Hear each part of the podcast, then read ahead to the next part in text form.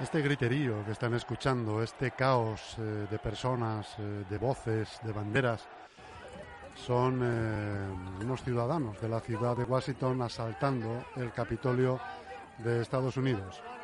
La ciudad de Washington vivió ese miércoles día 6 una jornada de caos inédita que se saldó con cuatro muertos debido al asalto del Capitolio de Estados Unidos por parte de seguidores del presidente Donald Trump, cuando los legisladores certificaban la victoria electoral del demócrata Joe Biden. Al grito de Trump ganó, cientos de seguidores del mandatario irrumpieron en el Capitolio tras desbordar a la policía que lo custodiaba y que provocaron caóticas escenas con trumpistas recorriendo los pasillos con banderas o sentándose en los escaños.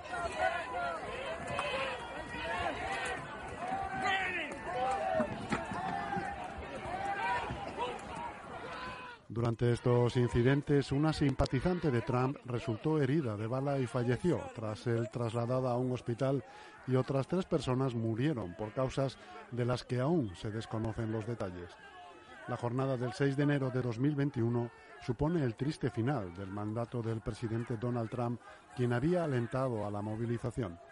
Esta es la secuencia del asalto al Capitolio estadounidense en cinco etapas.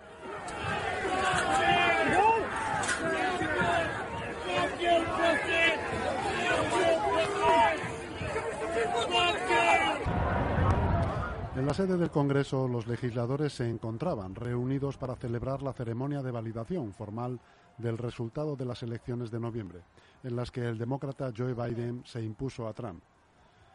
Rompen el cordón policial la multitud eh, que había delante del Capitolio de Washington y suben las escalinatas.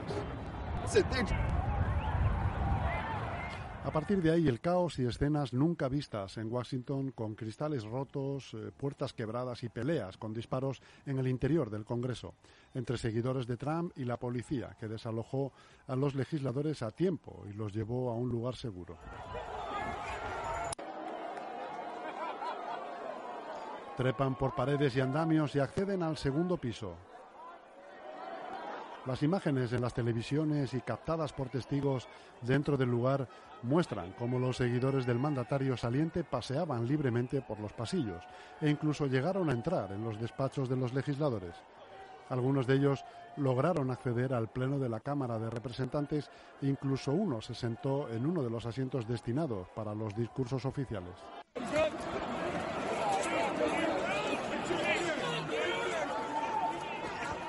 irrumpen entonces en el interior del Capitolio. El Capitolio pudo ser despejado más de tres horas después del inicio del asalto.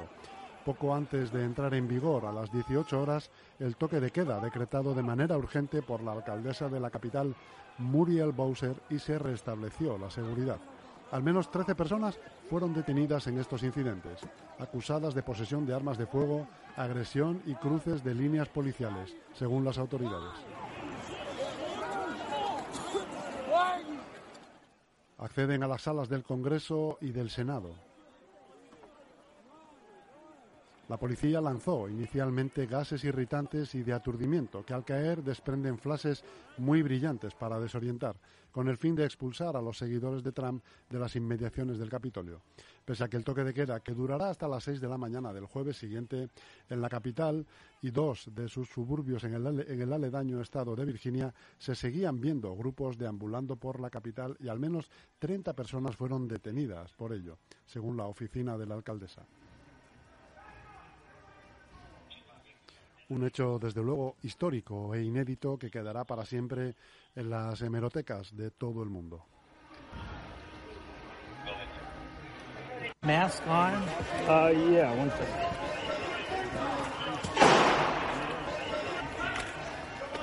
Is that a gun shot? They're gonna stand.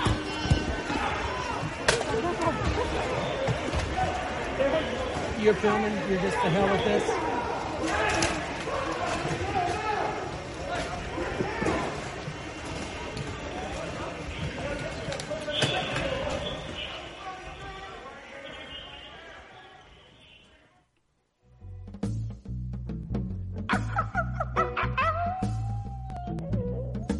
Ah, set me up now, baby.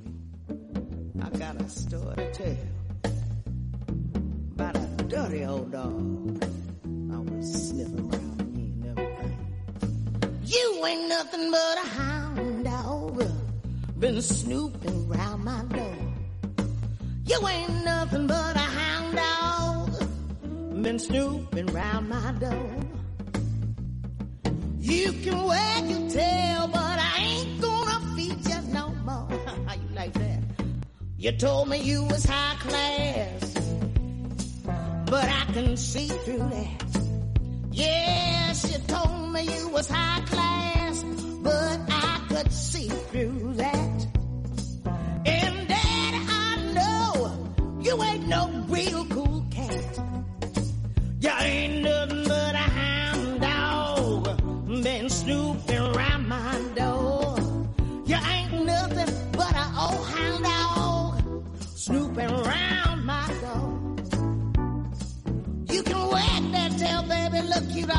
but I ain't gonna feed you no more. I'm telling you, you better listen.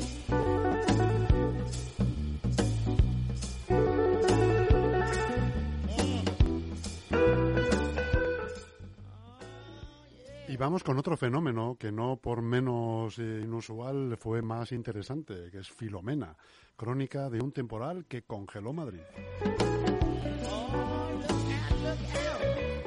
Y eso que no es fácil, no es fácil congelar Madrid, eh, no es fácil detener la inercia de una ciudad acostumbrada a vivir a altas revoluciones, en el traqueteo de las prisas, en el afán constante de estar en otro lado. No es sencillo enfriar esas calles donde siempre quedan las ascuas de los bares, los comercios y el calor residual de los encuentros.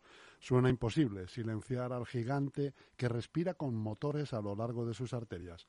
Por eso, cuando llegó Filomena y en menos de 24 horas había dejado a Madrid congelada, detenida y enmudecida. Los madrileños salimos a la calle en medio de una incertidumbre generalizada sin saber muy bien qué había pasado caminando por mitad de carreteras abandonadas, rompiendo normas que habían dejado de tener sentido y descubriendo una ciudad distinta, ajena a nosotros y con la curiosidad y el deseo de conocerla de nuevo.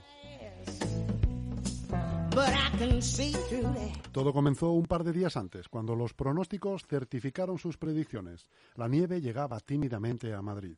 La veíamos caer desde las ventanas con cierto escepticismo, incapaces de creer en sus posibilidades de supervivencia.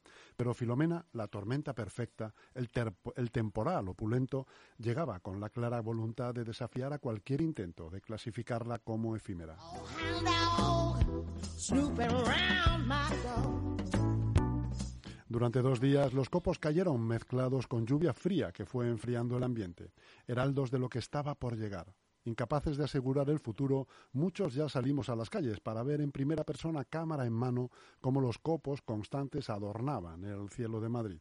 Estos primeros mensajeros gélidos se refugiaron en los tejados, los prados y los árboles. Se empezaron a hacer fuertes en la tierra y los jardines. Fueron una avanzadilla que se preparaba meticulosamente para conquistar el siempre latente asfalto dos días después.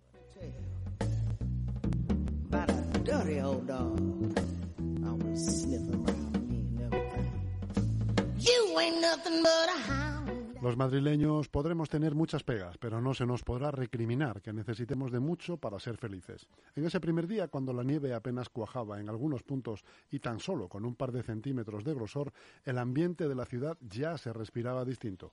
Y pocos eran quienes querían perdérselo. Los niños salían corriendo a la cosecha de munición para las primeras bolas, para esos protohombres de nieve que apenas se alzaban unos palmos del suelo. Los perros corrían alegres, haciendo partícipes a sus dueños, enloquecidos sobre un suelo que empezaba a crujir con esa delicadeza que solo puede tener la nieve.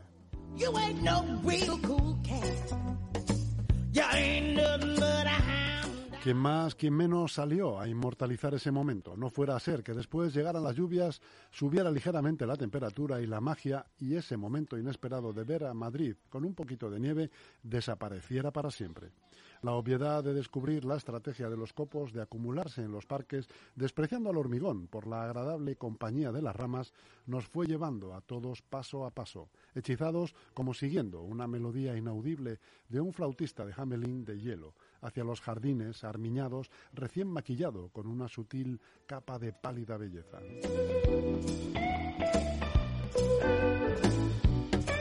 El retiro había vestido a todos sus árboles para la ocasión y hasta las palmeras formaban parte de este mosaico de piezas níveas sacadas de una fábula. Entre estos paisajes de cuento, a los que ni el diablo se podría resistir, el Palacio de Cristal ponía en valor su fragilidad de vidrio entre delicadas ramas blancas para coronarse como centro de fantasía, sala del trono de la emperatriz infantil. No estábamos preparados para ese nivel de magnetismo e incapaces de apartar la mirada, éramos muchos quienes por ese día ya dejamos de buscar. Nos limitamos a quedarnos allí, mirando el día desaparecer, cautivados, prisioneros, voluntarios del ocaso. El día siguiente amaneció ya con tejados nevados, vaticinio de la invasión inminente, pero todo era tan ligero, el asedio tan educado que costaba llegar a creérselo. Durante el día el asalto pareció perdido. Los copos dejaron paso al agua, llegaron las lluvias y con ellas el otoño de las nieves de las ramas. El invasor repelido Madrid no se pararía, los motores seguirían rugiendo no habría lugar para el silencio. El orden establecido prevalecería. El sueño había terminado. El cuento había pasado su última página. Qué equivocado estaba. Con la despedida del segundo día comenzó la embestida y aprovechándose de los confiados ánimos comenzaron a caer los copos con vigor sobre una ciudad tibia tras dos jornadas de frío. Llegó Filomena en todo su esplendor y lo hizo con tal fuerza que no pudimos hacer otra cosa que dejarnos arrasar. Se detuvieron los coches, se le cristalizó el alma a Madrid y la gente se olvidó de su vida anterior, de quienes habían sido hasta ese momento dejaron lo que estaban haciendo y salieron a encontrarse con la magia de un paisaje distinto repletos de tímida alegría.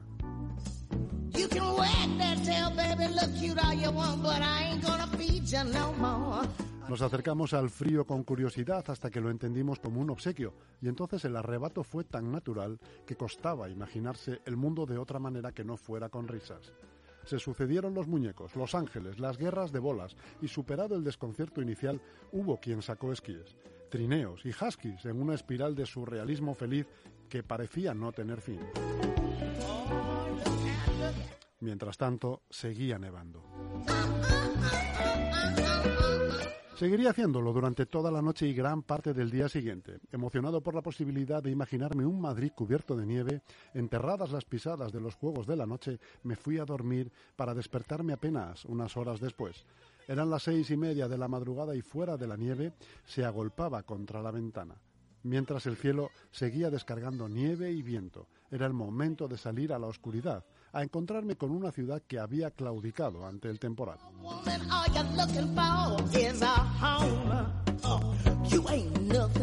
Los pies se me hundieron cuando pisé mi calle, rompían la nieve a cada paso mientras avanzaba hacia el centro histórico de la ciudad. Las calles de Madrid estaban sumidas en un silencio sepulcral, paralizadas por los centímetros de inabarcable blancura. Me abrí paso lentamente mientras fantasma, miembro fantasma de la Compañía del Anillo, atravesando el paso Cazaras hasta, hasta alcanzar la Gran Vía, abandonada a su suerte ante la intemperie. Al llegar a la Plaza de Oriente me costó mucho más tiempo de lo esperable. El camino era lento, la ventisca enorme y la visibilidad nula a media distancia. Algunos árboles, incapaces de soportar el peso que la nieve había puesto sobre sus ramas, yacían en mitad de la calle, quebrados, muertos con un estruendo acallado por la noche, cadáveres sobre coches.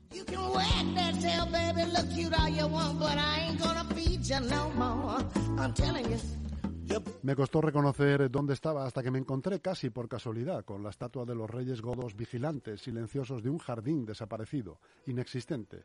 Entonces sí, aparecieron las formas, las luces, las farolas y el edificio de la ópera, enfrentado al Palacio Real, sobrepasados por un paisaje yermo, distópico, una suerte de imaginación de películas sobre el fin del mundo que por una vez tenía lugar en Madrid.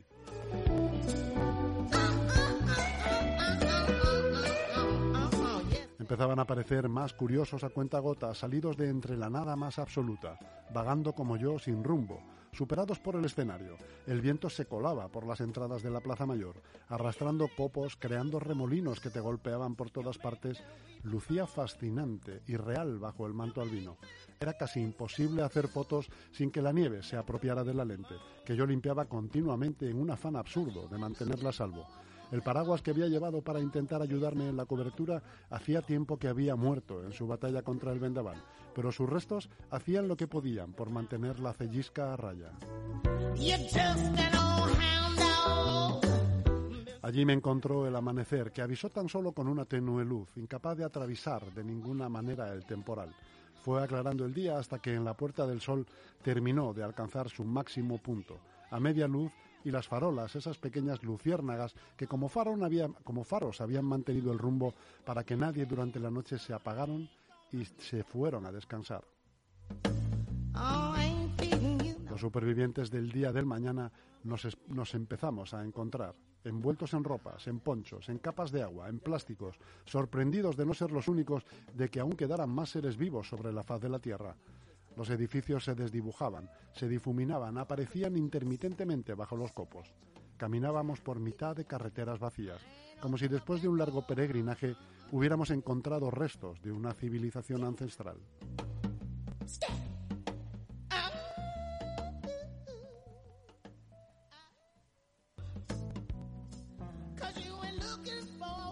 Nunca había estado tan cerca de la Civiles que lucía más blanca que nunca, pues su proximidad había sido hasta entonces privilegio único de los coches, extintos en ese día fugaz en el que reclamamos la ciudad para nosotros.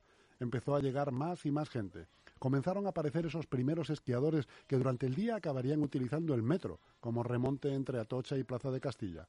La gente sorprendida por lo que veía sonreía sin parar hablábamos unos con otros, rompiendo la barrera entre desconocidos que tantas veces nos ha impuesto Madrid. Un chico rodaba por el suelo y mirando al cielo gritaba, ¡qué día más bello!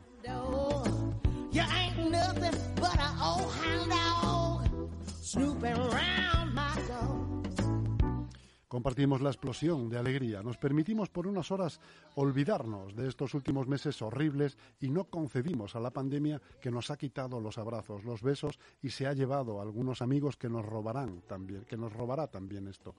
Nos dijeron que nos quedáramos en casa, pero no pudimos, incapaces, sobrepasados por un regalo que necesitábamos aprovechar.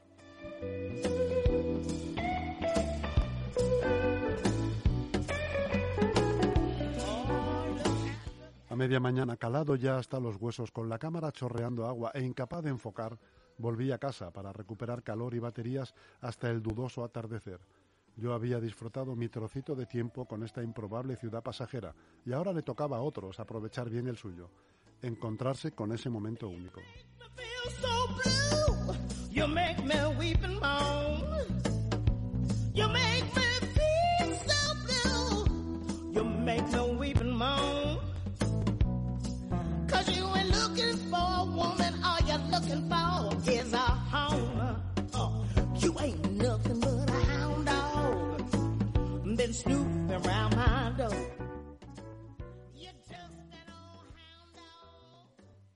DEFERS, profesionales de la construcción para empresas y particulares, especialistas en reformas, interiorismo y decoración. DEFERS, estudiamos tu proyecto y te asesoramos acompañándote en todo el proceso. DEFERS, máxima calidad. Infórmate en defers.com.